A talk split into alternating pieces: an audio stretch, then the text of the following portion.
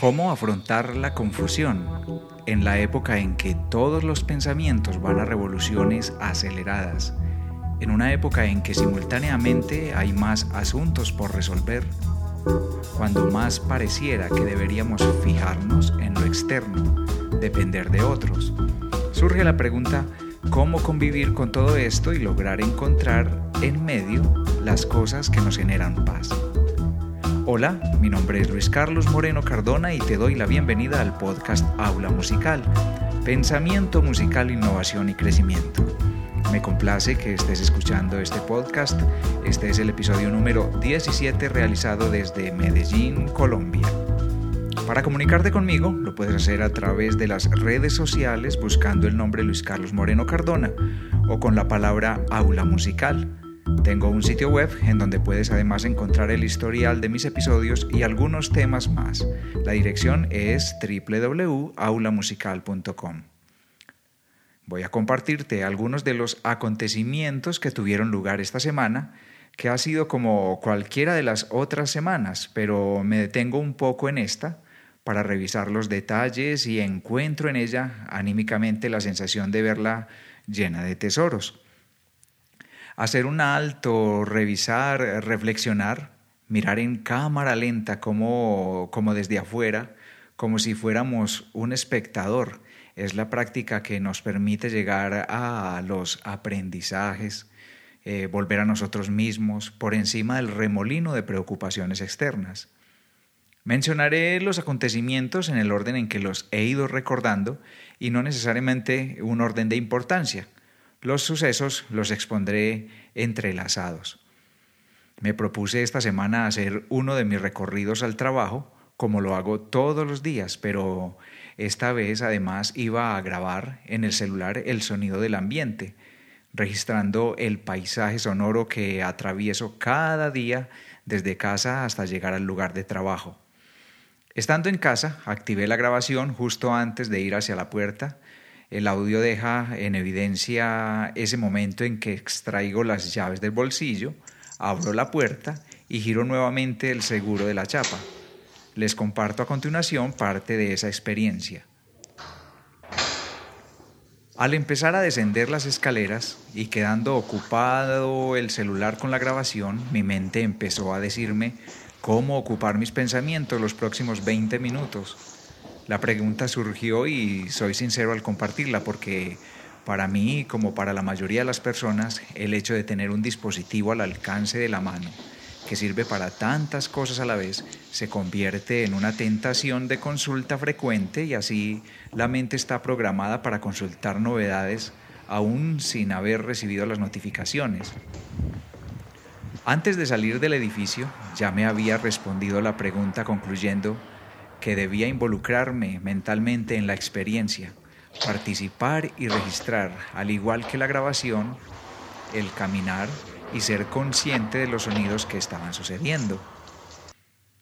Esta semana tuve la posibilidad de almorzar con dos personas con quienes hay un vínculo de amistad especial, ese tipo de amistades valiosas en las que casi sin tener tiempo para vernos ni estar en constante comunicación ni contarnos necesariamente todo lo que nos pasa, logramos que en un encuentro construir un oasis que da una pausa a los afanes del trabajo, las preocupaciones de cada quien y se sonríe un rato en la posibilidad de escucharse los unos a los otros.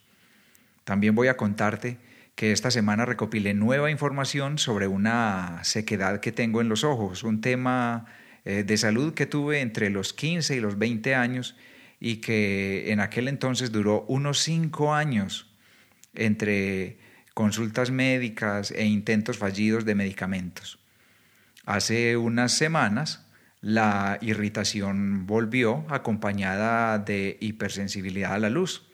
Compré unas gafas oscuras para proteger el exceso de luz que experimento al mediodía cuando hago el recorrido al ir a almorzar hasta un lugar cercano al edificio donde trabajo. Como para cualquier problema de salud, un ciudadano inicia un proceso de eh, autorizaciones médicas en las empresas administradoras de salud y estas autorizaciones van escalonando por niveles y se van gastando varios días en ese proceso. he pensado que quien se inventó el funcionamiento de las empresas de salud es alguien que cree a ojos cerrados, oígase bien, que a cada paciente hay que aplicarle el conocido refrán que dice el tiempo todo lo cura. Es como si la empresa deseara que mientras se pone al paciente a esperar en la agenda, entonces ahí se va curando solito. El tiempo es entonces nuestro médico de cabecera. En casa estuve un poco malhumorado esta semana, en las noches, debo admitirlo. Esas escenas típicas familiares de convivencia en que se expresan recomendaciones para compartir los espacios en asuntos cotidianos, cuando dichos acuerdos son irrespetados surge algo de ofuscación inevitablemente, frustración por unos linderos de afecto que uno desea experimentar con los miembros de la familia en los que se considera que es precisamente los detalles del día a día los que nutren y fortalecen la armonía. Para andar sin rodeos, el caso particular esta vez era sobre ponernos de acuerdo en los horarios en que dedicamos al sueño. Tuve la oportunidad de ir a cine. La trama de esta película conmovedoramente aborda la historia de un reconocido músico cuya carrera entra en descenso por un conflicto familiar de infancia que lo lleva a un remolino de alcohol y drogas. Ir al cine es una pausa, un momento para hacer pocas cosas y observar. Eso es nutritivo. Retomemos la vivencia de la grabación de los sonidos ambientales del recorrido desde mi casa hasta el lugar de trabajo. Mi mente pendiente de lo que pasa alrededor, más consciente de las miradas de las personas, consciente de las eh, posiciones de mi mano izquierda sujetando el celular y cuidando la grabación, con la otra mano sujetando el paraguas porque la mañana inició con algo de lluvia. Los sonidos de los vehículos empezaron a convertirse en, novedosos. Al hacerme consciente, ellos empezaron a volverse cada vez más diversos entre sí, como si hubiese vehículos de muchas especies y a velocidades diversas. El oído empezó a percatarse de pequeños detalles del recorrido los tonos de las voces de las personas, sus conversaciones aceleradas a primera hora de la mañana, tantas sonoridades rodeando en audio binaural. Todo para mí. En el almuerzo, con el amigo y la amiga mutuos, me sentí cómodo.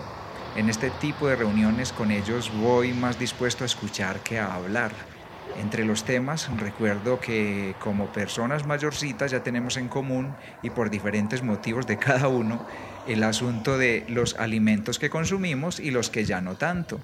Nos pusimos al día sobre las novedades de lo que estamos retirando de nuestra mesa por aquello de llevar una vida adulta, precavida, saludable, que incluye la reducción de harinas blancas, reducción de lácteos, reducción de azúcares. Eh, cosas de la edad. Esta semana fui a la farmacia a comprar una solución estéril que tiene como propósito humedecer los ojos.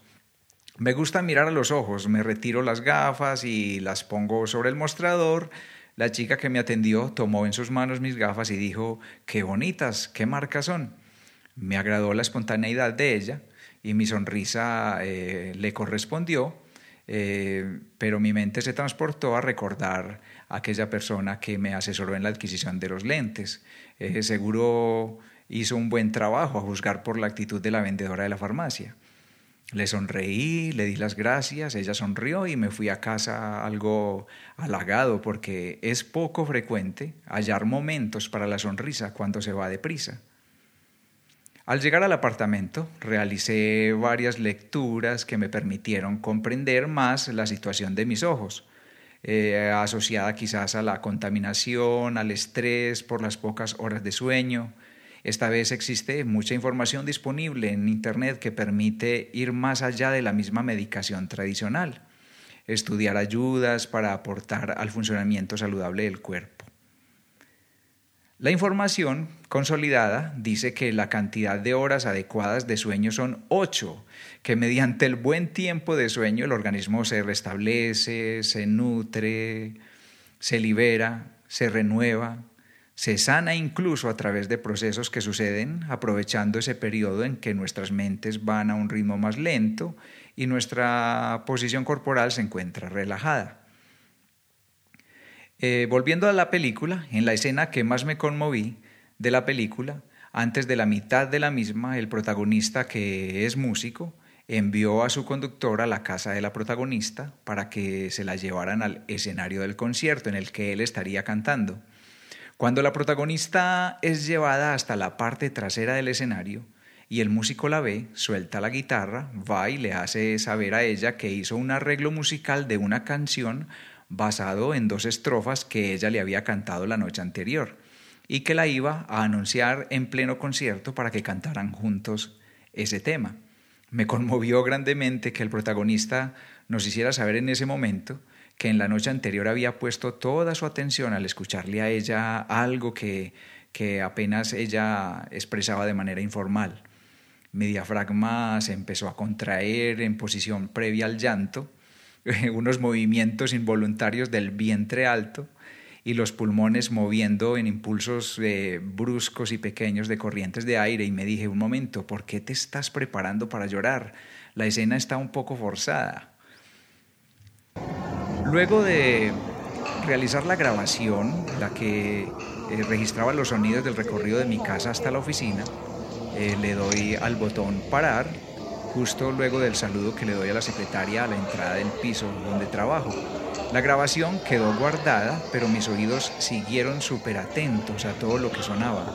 Mi recorrido de 20 minutos me había puesto en modo receptivo y quedé con la sensibilidad de escucharlo todo.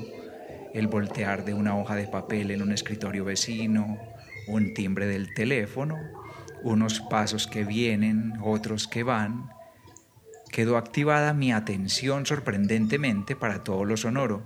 Me sentía muy tranquilo y lo disfrutaba. Me sentía como un niño descubriendo sonidos. En el almuerzo con los amigos, una frase concreta quedó registrada como un momento importante de la conversación. Estábamos hablando sobre los aparatos y mi expresión de resistirme a darle mucha importancia al aporte de los aparatos dentro del proceso creativo para los artistas. Y el amigo dijo entonces, dale el siguiente enfoque a tu proceso creativo. Cada persona es un dispositivo a través del cual otra persona logra expresar lo que por sí misma no le es posible. Y me quedé reflexionando. Consideré que era un muy buen apunte.